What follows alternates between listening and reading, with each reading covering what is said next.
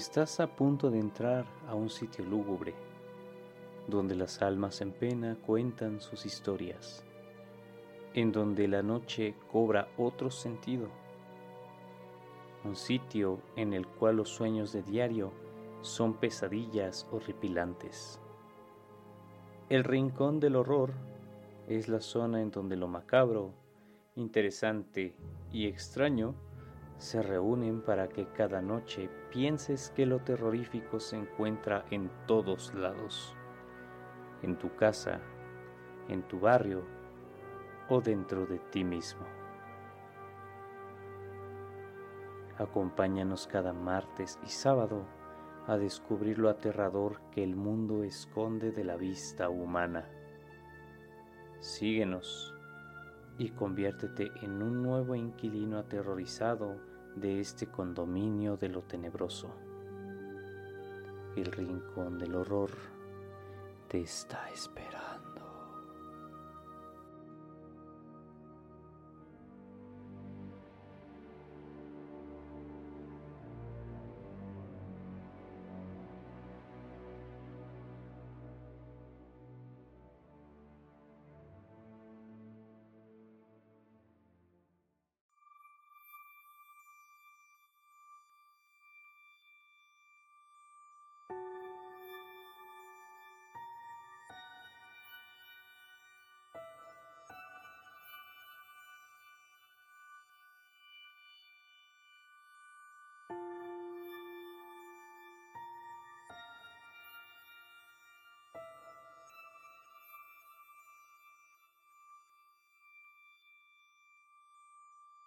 En el mundo existen muchas profesiones, las cuales ameritan el respeto y admiración de la gente, sobre todo por el valor que se necesita para ser desempeñado.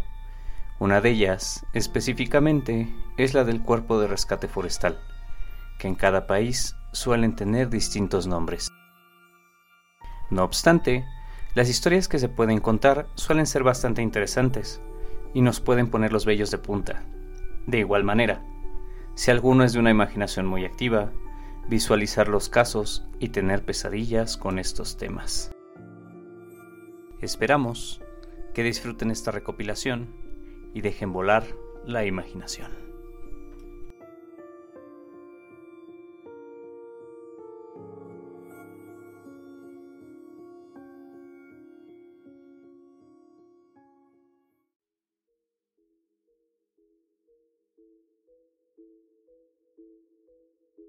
No estaba seguro de en dónde más podría publicar estas historias, así que pensé en compartirlas aquí. He sido oficial de búsqueda y rescate durante algunos años, y en mi camino he visto un par de cosas que creo que podrían interesarles. Tengo un historial bastante bueno relacionado a encontrar personas desaparecidas. La mayoría de las veces simplemente son gente que se alejaron del camino o que terminaron resbalándose de un acantilado pequeño, y que al final no lograron hallar el camino de regreso. Muchas de estas personas han escuchado esa vieja frase de quédate donde estás y no vagan muy lejos, lo cual facilita el encontrarlos. Pero he tenido dos casos en los que eso no sucedió. Hasta el día de hoy, ambos aún están en mi mente y los utilizo como motivación para no rendirme en las búsquedas actuales en las que tengo que trabajar. El primer caso se enfocó en un niño desaparecido el cual estaba recolectando bayas junto a su hermana y sus papás. Él y su hermana estaban juntos, y los dos desaparecieron al mismo tiempo.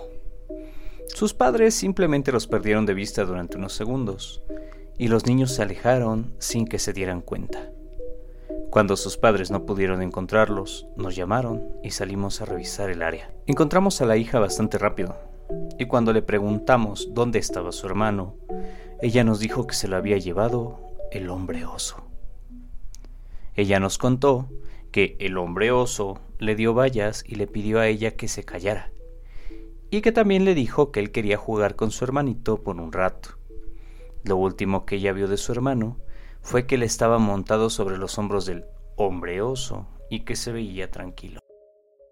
Por supuesto, nuestro primer pensamiento fue que el niño había sido secuestrado, pero no hallamos ningún rastro de otro ser humano en el área. La niña también nos dijo e insistió que este hombre no era normal, que supuestamente estaba cubierto de pelaje como un oso y que además tenía una cara rara. Buscamos al niño en esta área durante semanas. Fue una de las búsquedas más largas que he tenido que realizar, pero nunca encontramos ni un solo rastro de él. El otro caso se enfocó en hallar a una joven mujer, la cual estaba paseando con su mamá y su abuelo. Acorde al testimonio de la madre, la hija se había subido un árbol para tener una mejor vista del bosque y nunca volvió a bajar. Esperaron en la base del árbol durante horas, llamándola por su nombre, antes de pedir ayuda. Nuevamente, buscamos en todas partes y nunca hallamos ni un solo rastro de ella. No tengo idea de a dónde podría haber ido, porque la madre y el abuelo nos aseguraron que en ningún momento la vieron bajar. En algunas ocasiones, cuando estoy buscando personas por mi cuenta propia, llevo un perro policía conmigo, y siempre parece querer llevarme a acantilados. No me lleva a colinas ni a zonas rocosas, directamente me lleva a acantilados, acantilados escarpados y sin posibles asideros. Siempre es desconcertante. Y en esos casos usualmente encontramos a la persona desaparecida al otro lado del acantilado, o a millas de donde el perro me ha llevado. Estoy seguro de que hay una explicación lógica, pero no deja de ser algo extraño. Un caso particularmente triste involucró la recuperación de un cuerpo. Una niña de nueve años accidentalmente cayó por un terraplén y quedó empalada en un árbol muerto en la base. Fue un completo y extraño accidente pero nunca olvidaré el sonido que hizo su madre cuando le contamos lo que había sucedido. La pobre mujer tuvo que ver cómo cargaron a su hija dentro de una bolsa para cadáveres en una ambulancia y dejó escapar el gemido más inquietante y destrozado que jamás haya escuchado. Fue como si toda su vida se hubiera derrumbado a su alrededor y una parte de ella hubiera muerto con su hija. Escuché de parte de otro oficial que ella se suicidó unas semanas después de que esto sucediera. Ella no pudo vivir sin su hija. Hice equipo con otro oficial en una búsqueda porque habíamos recibido informes de esos en el área. Estábamos buscando a un tipo que no había llegado a casa después de un viaje de alpinismo y terminamos teniendo que hacer una escalada seria para llegar a donde pensábamos que estaría. Lo encontramos atrapado en una pequeña grieta con una pierna rota. No fue algo agradable. Había estado allí por casi dos días y su herida obviamente estaba infectada. Pudimos llevarlo a un helicóptero y escuché por parte de uno de los EMT que el tipo era absolutamente inconsolable. El tipo se la pasó hablando todo el tiempo de cómo todo estaba yéndole bien en su escalada, y que cuando llegó a la cima había un hombre allí. El chico aseguró que este hombre no tenía equipo de alpinismo, y que también llevaba puesta una parca y pantalones de esquí. El chico se acercó al hombre, y en un momento dado, el hombre extraño se dio la vuelta, y el chico vio que este hombre no tenía rostro. El chico se asustó y terminó tratando de bajarse de la montaña demasiado rápido, por lo que se cayó. Dijo que pudo escuchar al tipo toda la noche, bajando la montaña y dejando escapar horribles gritos apagados. Esa historia me perturbó muchísimo. Me alegro de no haber estado allí para escucharlo. Una de las cosas más aterradoras que alguna vez me haya pasado fue la búsqueda de una joven que se separó de su grupo de excursionistas. Salimos a buscarla hasta altas horas de la noche, porque los perros habían detectado su olor. Cuando la encontramos, ella estaba acurrucada bajo un gran tronco podrido. Había perdido sus zapatos y su mochila, y estaba claramente en estado de shock. Afortunadamente, ella no tenía ninguna herida y pudimos hacer que ella caminara con nosotros de regreso a la base de operaciones. En el camino, ella se la pasó mirando detrás de nosotros y preguntándonos por qué ese hombre enorme de ojos negros nos estaba siguiendo. No pudimos ver a nadie. así que lo descartamos como un extraño síntoma del shock. Pero en cuanto más nos acercamos a la base, más nerviosa se puso la mujer. Ella siguió pidiéndome que le dijera al hombre de ojos negros que dejara de hacerle caras a ella. En un momento dado, ella se detuvo y se dio la vuelta y comenzó a gritar hacia el bosque, diciendo que quería que él la dejara en paz. Ella no iba a ir con él, dijo, y no nos entregaría a él. Finalmente conseguimos que siguiera moviéndose con nosotros. Pero entonces comenzamos a escuchar ruidos extraños que provenían de todos lados. Sonaban casi como alguien tosiendo, pero de una manera más rítmica y profunda. De una forma tipo insecto. Realmente no sé cómo describirlo. Cuando finalmente llegamos y entramos a la base de operaciones, la mujer se volteó hacia mí y sus ojos eran tan anchos como puedo imaginar que un humano podría abrirlos. Ella tocó mi hombro y dijo, Él dijo que te alejes.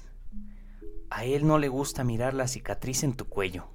Tengo una pequeña cicatriz en la base de mi cuello, pero está oculta. Y no tengo idea de cómo logró verla esta mujer. Justo después de que ella dijo eso, escuché esa extraña tos en mi oído, y casi siento que el corazón se me sale por la boca. La empujé a la base de operaciones, tratando de no mostrar lo asustado que estaba pero tengo que decir que me puse feliz cuando salimos del área esa noche. Ahora, no sé si esto se dé en todas las unidades del cuerpo de rescate, pero en la mía es una especie de cosa tácita y regular con la que nos topamos. Si tú gustas, puedes intentar preguntar sobre esto a otros oficiales, pero incluso si saben de lo que estás hablando, probablemente no dirán nada al respecto. Nuestros superiores nos han dicho que no hablemos de ello, y llegado a este punto, todos nos hemos acostumbrado tanto que ya ni siquiera parece extraño. En casi todos los casos en las que nos hemos tenido que adentrar muchísimo en la naturaleza, estoy hablando de 30 o 40 millas de bosque, en algún momento nos encontraremos con una escalera en medio del bosque. Es extraño, digo, es casi como si tomaras la escalera de tu casa, la removieras y simplemente la pusieras en el bosque. La primera vez que vi una, pregunté al respecto, y otro oficial me dijo que no me preocupara, que era algo normal. Todos a los que les pregunté me dijeron lo mismo. Dada mi curiosidad, yo quería ir a verla, pero me dijeron, muy enfáticamente, que nunca debía acercarme a ninguna de ellas. Ahora simplemente las ignoro cuando me encuentro con ellas porque realmente sucede con demasiada frecuencia. En cuanto a personas desaparecidas, diría que la mitad de las llamadas que recibo están relacionadas a eso.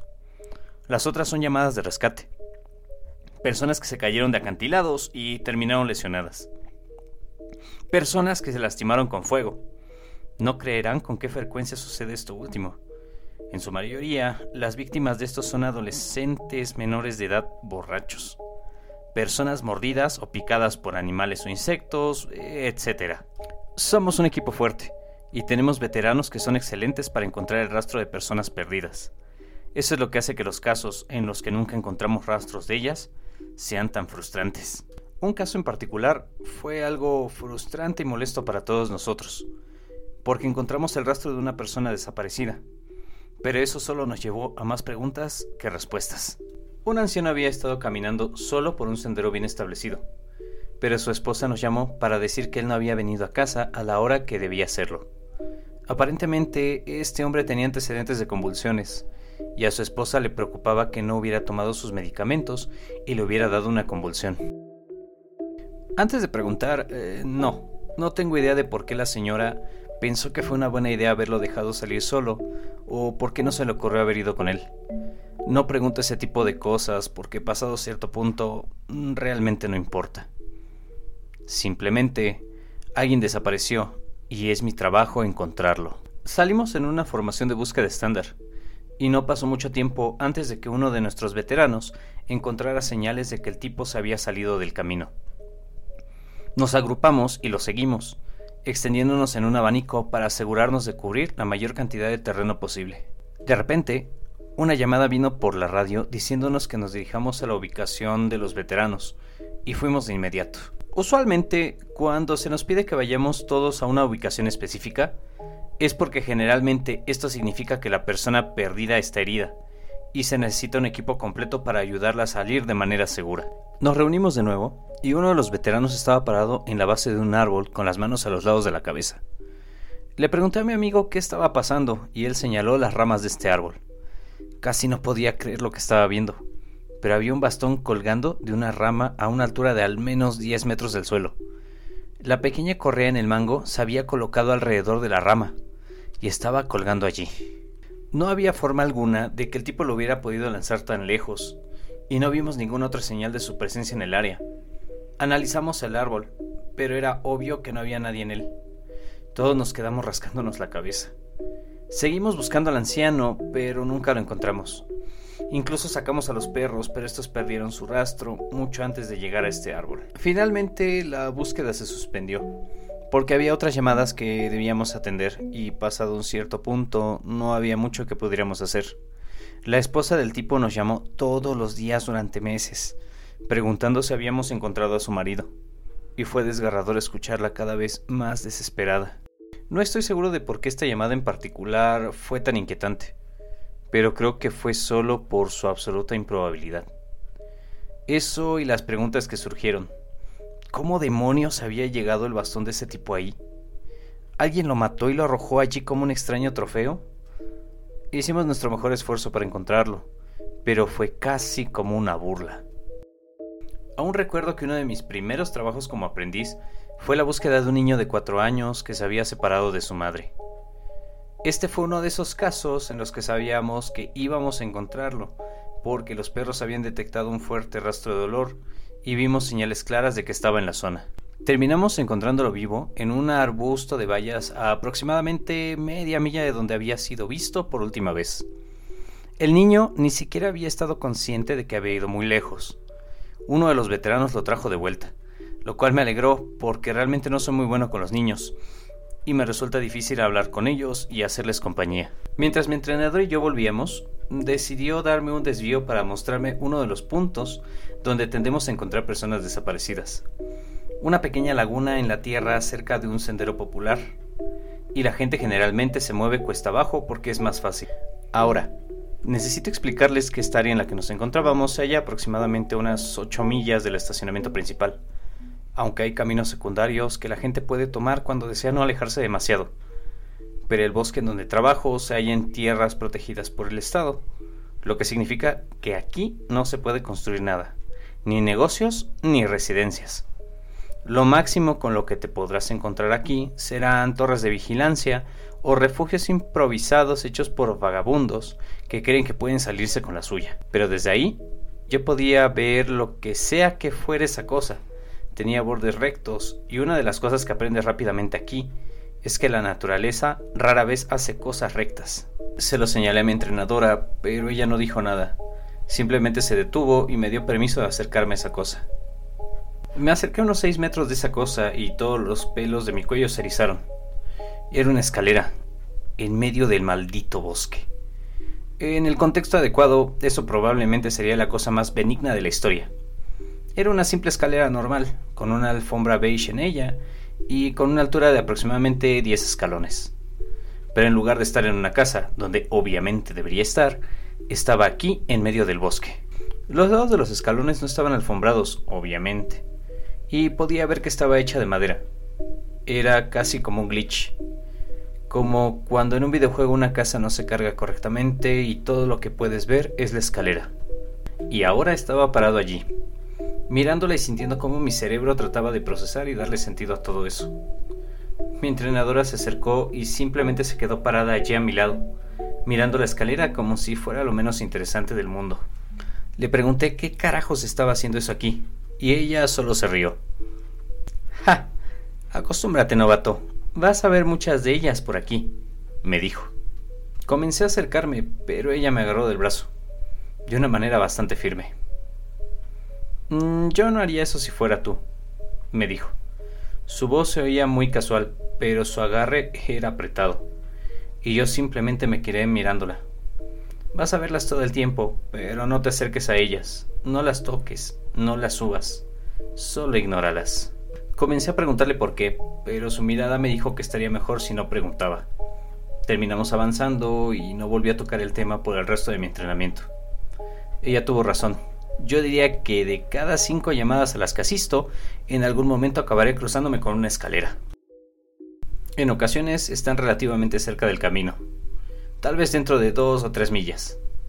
A veces están a 20 o 30 millas, literalmente en medio de la nada y solo las encuentro durante las búsquedas más amplias o los fines de semana de entrenamiento.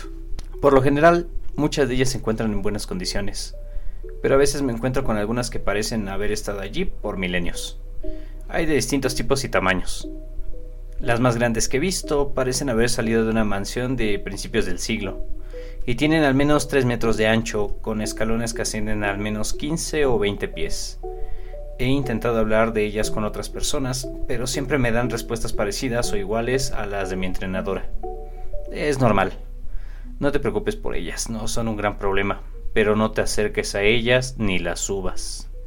Actualmente a veces me encargo de ayudar a entrenar a los nuevos reclutas, y cuando estos me preguntan acerca de ellas, también les doy la misma respuesta, aunque realmente no sé qué decirles. Realmente espero algún día tener una mejor respuesta, pero por ahora eso no ha ocurrido. Muy bien, por hoy será todo. Espero poder hacerles alguna actualización pronto sobre alguna otra historia que venga a la mente o de compañeros que me las puedan relatar. También me gustaría saber si han visitado algún bosque y han encontrado alguna de estas extrañas escaleras. Nos veremos pronto y recuerden, si van al bosque, sigan los caminos no se separen y no salgan de las marcas establecidas. Cuídense todos.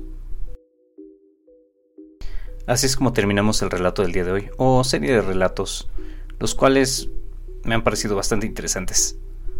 Y si quieren saber más, o por qué no, cuéntanos acerca de las escaleras. No deben enviarnos un mensaje, respondernos por voz, o enviarnos algún correo a nuestras direcciones.